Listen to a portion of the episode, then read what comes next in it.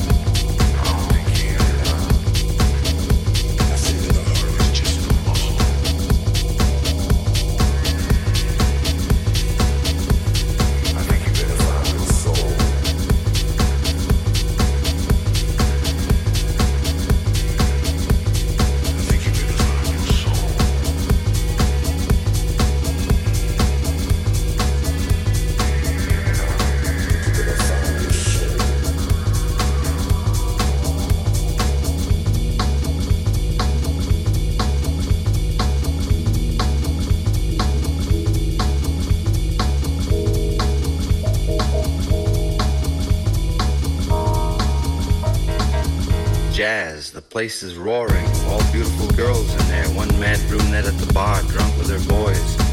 One strange chick I remember from somewhere wearing a simple skirt with pockets, her hands in there. Short haircut, slouched, talking to everybody. Up and down the stairs they come. The bartenders are the regular band of Jack and the heavenly drummer who looks up in the sky with blue eyes, with a beard. He's wailing beer caps of bottles and jamming at the cash register and everything is going to the beat. It's the beat generation. It's Bayat. It's the beat to keep. It's the beat of the heart. It's being beat and down in the world and like old time lowdown. And like an ancient civilization, it's the slave boatmen rowing galleys to a beat. And servants spinning pottery to a beat. Faces. There's no face to compare with Jack Minger's Jack's face overlooking all the heads in smoke. He has a face that looks like everybody you've ever known and seen on the street in your time. Sweet face, hard to describe. Sad eyes, cruel lips, expectant gleam, swaying to the beat, tall, majestical, waiting in front of the drugstore. A face like hunkies in New York. Hunky, whom you'll see on Times Square, somnolent and alert, sad, sweet, dark, holy, just out of jail, martyred tortured by sidewalks, starved for sex and companionship, open to anything, ready to introduce a new world, Shrug. Big tone of going Sonny Stitt's clear out of Kansas City roadhouses. Clear, heavy, somewhat dull and unmusical ideas which nevertheless never leave the music. Always there, always far out. The harmony too complicated for the motley bums of music understanding in there musicians here. It's the beat generation, it's Bayat. It's the beat to keep, it's the beat of the heart. It's being beat and down in the world and like old time lowdown. Like early Fats Navarro fans used to see in Espan Harlem, Hep, Small. He thunders at the drums with a beat which is described to me by a near standing connoisseur with beret as a fabulous beat. On piano is Blondie Bill good enough to drive any group. Now Jack Finger blows out and over his head with these angels from Fillmore. I dig him. Now he's terrific.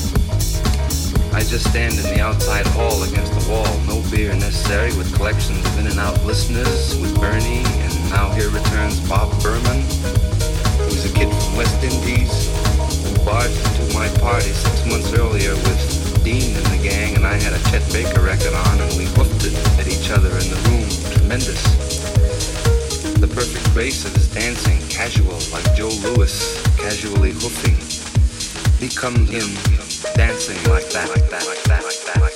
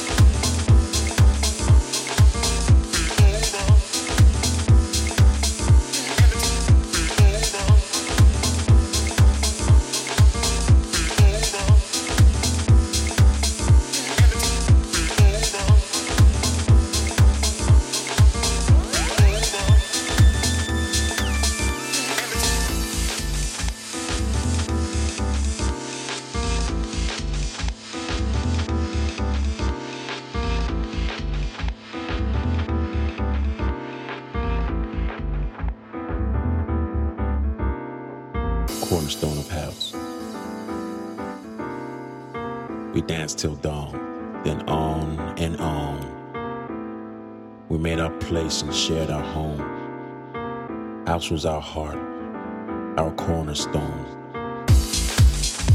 We stayed awake and laughed and cried, danced like silhouettes till daylight died. We made our place and shared our home, house in our heart.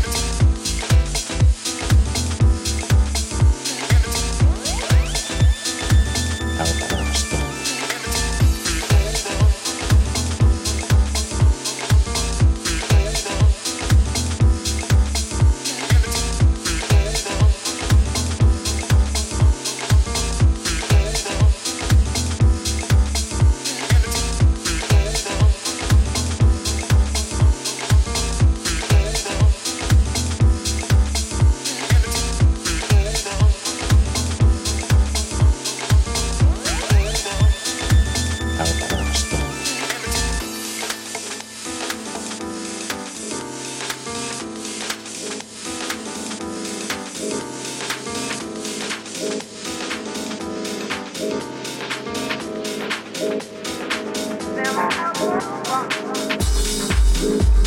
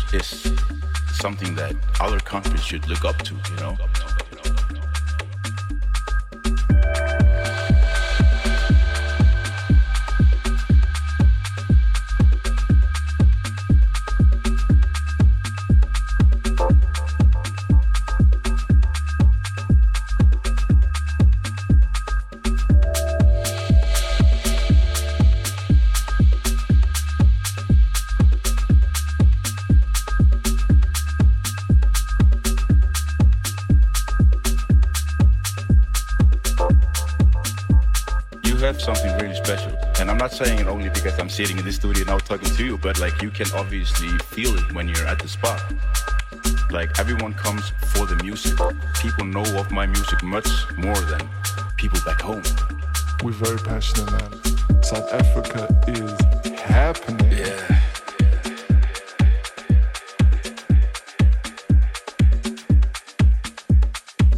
I'll just go with the flow, you know. Okay. But but keep it Jozi. Yeah.